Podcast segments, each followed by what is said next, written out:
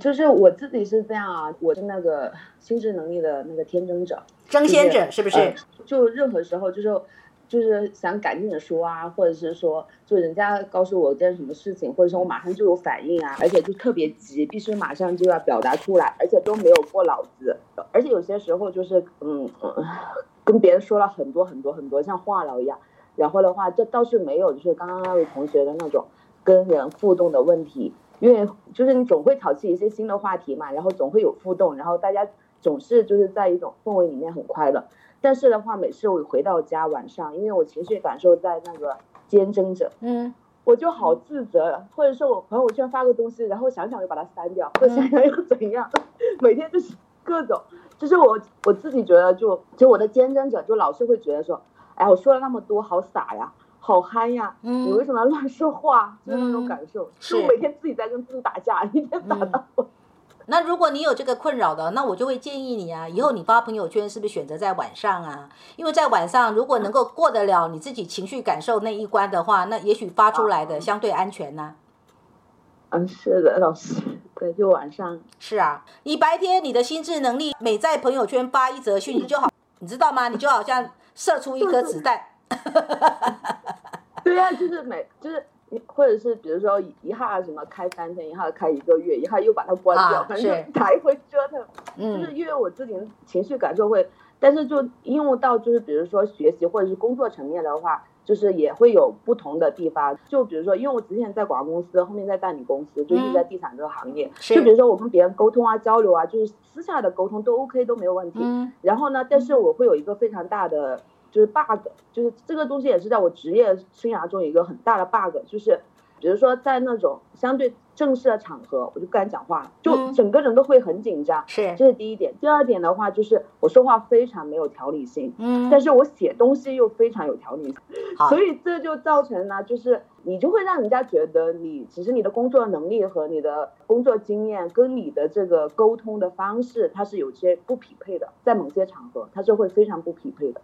对，我想哦，就说你有这样的整现象啊，当然是因为你人格能力是不协调嘛所造成的。当然你会提出来，这一定是你的困扰。针对这个困扰，你知道它是一个问题之所在。首先，第一个你要先接纳，这个本来就是你的人格现象会有的。对。再来呢，你也能够分辨出说，如果你用文字来呈现，它会相对的不闯祸，不闯祸。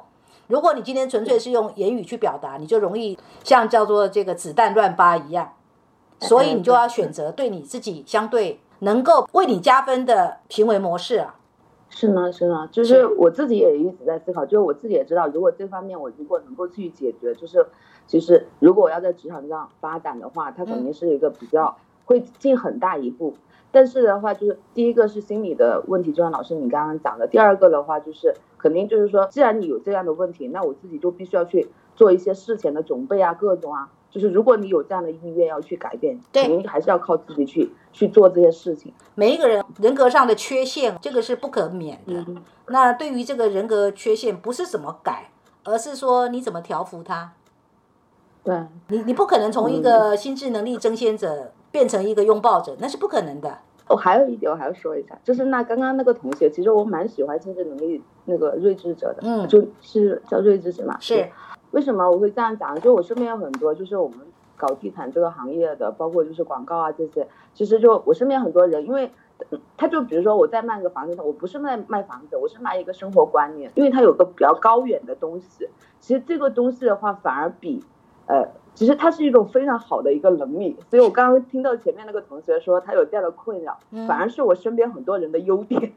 所以喽，所以其实是我们怎么样使用心智能力，在他所契合的事事物上，应该是这个观念。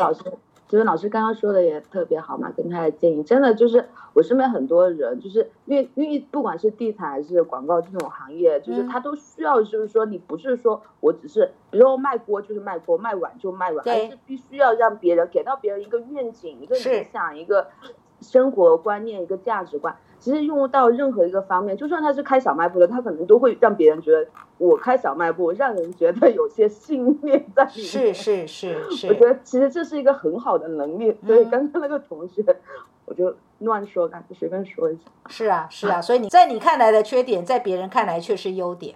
所以有些时候不需要太自我自我贬低，贬低你的人格能力。OK，好，谢谢老师。不客气。